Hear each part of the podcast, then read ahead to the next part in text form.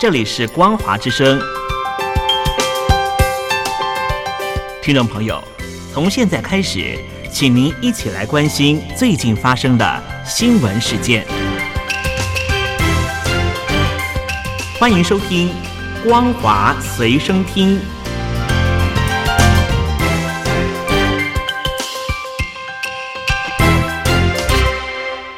听众朋友好，欢迎收听本节的《光华随身听》，我是苏菲菲。首先带来关心，科创板日报报道。经历二零二三年的 AI 对话机器人发展高峰，近期 OpenAI 正式官宣上线 GPT Store，而且当前用户已经创建了超过三百万个 GPTs。当生成式 AI 加速落地，二零二四年将迎来 AI 手机元年。环球时报报道，中国手机厂商正在集体杀入行动通讯领域 AI 战场，包括华为、小米。OPPO、vivo 等大厂都加入了推动整合生成式 AI AIGC 应用在智慧型手机领域落地的大军中。国际市场研究机构 Counterpoint Research 也预计，二零二四年将成为全球 AI 手机的元年。该机构数据显示，预计到二零二七年底，内置 AIGC 功能的手机出货量将超过五亿只。Chip 全球测试中心中国研究室主任卢国昭对媒体表示，与美国占据上游产业链不同，中国在应用端的优势更加明显。中国的 AIGC 开发企业数量远超过美国。卢国昭认为，贴近市场、贴近用户，在应用开发上百花齐放，这是中国的优势。相信应用催生的市场会推动整个产业链的快速发展。星岛日报报道，中国一名老妇在去年十二月同时感染 H3N2 流感和 H10N5 禽流感后死亡。中国国家疾控局上个月二十七号向世界卫生组织通报，死者为女性，六十三岁，安徽宣城人，生前有多种基础性疾病。去年十一月三十号，死者出现咳嗽、咽喉痛、发热等症状。十二月二号，因病情加重，在当地医疗机构接受治疗，其后转到浙江省医疗机构住院治疗，后因病情严重，在十二月十六号死亡。事发后，浙江、安徽两省对所有密切接触者进行医学观察，均未发现异常情况，且核酸筛查阴性。通过回顾性病例搜索，同期均未发现可疑病例。专家评估认为，病毒全基因分析显示，H10N5 病毒为禽源性，未具备有效的感染人的能力。此次疫情为一次偶发的禽到人的跨种属传播。据报道，世界卫生组织就此表示，经过调查及检测后。中国未发现新的疑似人类感染病例，而禽流感病毒亦不具备在人类之间持续传播的能力，因此人传人的可能性低。英国金融时报报道，自从中国二零零一年加入世界贸易组织 WTO 后，中国的低成本产品成为全球贸易特点，再加上人民币疲软。中国出口在今年会成为一股特别强大的力量。报道指出，中国在产能过剩下，出口商品价格下降。近年出口商品价格下降的速度更是从二零零八年以来最快，显示中国这个全球最大出口国开始将通缩输出世界。报道引述坦博顿新兴市场投资基金投资组合经理塞加尔的意见表示。中国将向世界各国输出通货紧缩，你会发现各国都在应对中国产能过剩。许多经济学家认为，中国的通缩可能会对新兴市场产生很大的影响，尤其是与中国有重要贸易关系的市场。报道又指出，除了输出通缩的问题，中国出口商品降价也会加剧西方制造业对不公平竞争的不满。例如，中国最大汽车制造商比亚迪最近宣布，在德国出售的电动车减价百分之五到百分之十五。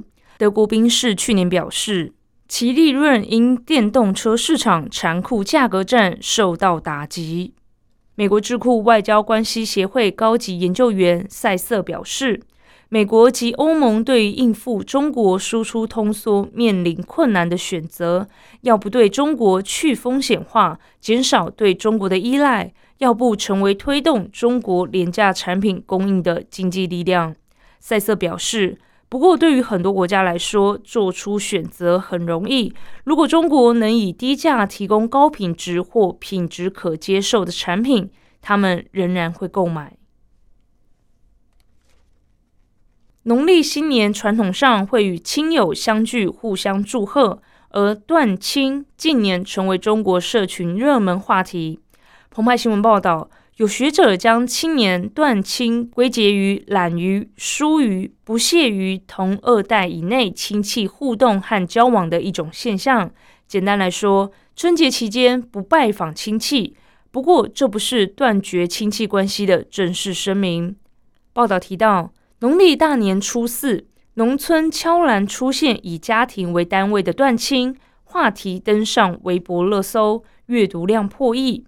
有民众在社群说：“小时候去亲戚家热闹一番，长大拜访亲戚反而是一种顾虑，都在问我去年挣的怎么样啊，做的啥工作，找对象了没，结婚了没，有孩子了没？”为了躲避亲友的催婚催育。不少年轻人选择独自到其他地方旅游，或者干脆在工作地过年，亲戚之间的往来也越来越少。报道引述南京大学社会学院教授陈友华、南京大学社会学院博士研究生宗浩去年所刊登题为《断亲概念、问题及思考》的论文，分析断亲现象。文章指出。断亲发生在不同年龄层，年轻人同辈之间断亲，这是因为长大后心境变化、人生目标转移、世界观改变、生命历程不同及难有共同语言等。老人之间断亲，则因价值观和社会地位等不同，很难聊在一起。年轻人对老一辈的断亲，这是因为年轻一代在成长过程中与亲戚互动本就很少，再加上受价值观、社会保障制度、市场经济等因素影响，自然对亲戚表现淡漠。文章认为，断亲是时代变迁及现代化的产物，例如城市化与人口迁移流动、价值观多元、人情与金钱、减少社交成本。生活压力与过度竞争、数位化生存等，都令越来越多人选择断亲。不过，文章认为，虽然断亲在一定程度上削弱家庭功能，减少宗亲互助，对个人而言，则可减少无效的社交。最后，带来关心国际消息。中国字节跳动旗下短影音平台 TikTok 今天宣布，下个月将在欧盟推出当地语言版本的选举中心。TikTok 欧洲、中东和非洲信任与安全主管摩根在布洛格文章中表示：“我们下个月将在二十七个欧盟成员国分别推出应用城市内的当地语言选举中心。”以确保用户能轻松区分事实与虚构消息，借由与当地选举委员会和公民社会组织合作，这些选举中心将成为大家可以找到值得信赖与官方资讯的地方。路透社报道，TikTok 表示，欧盟当地语言版本的选举中心是以二零二一年首次启动时的运作方式为基础。去年在希腊、荷兰、波兰、斯洛伐克和西班牙选举期间，加速了相关工作。这款应用程式主旨在于协助欧洲民众掌握选举流程相关消息。TikTok 与新闻查核人员合作，在前几年各国选举期间，利用选举中心制作有关选举过程和错误资讯的教育影片。TikTok 目前正与欧洲的九个事实查核组织合作。以上是本节的光华随身听，感谢您的收听，我是苏菲菲，再会。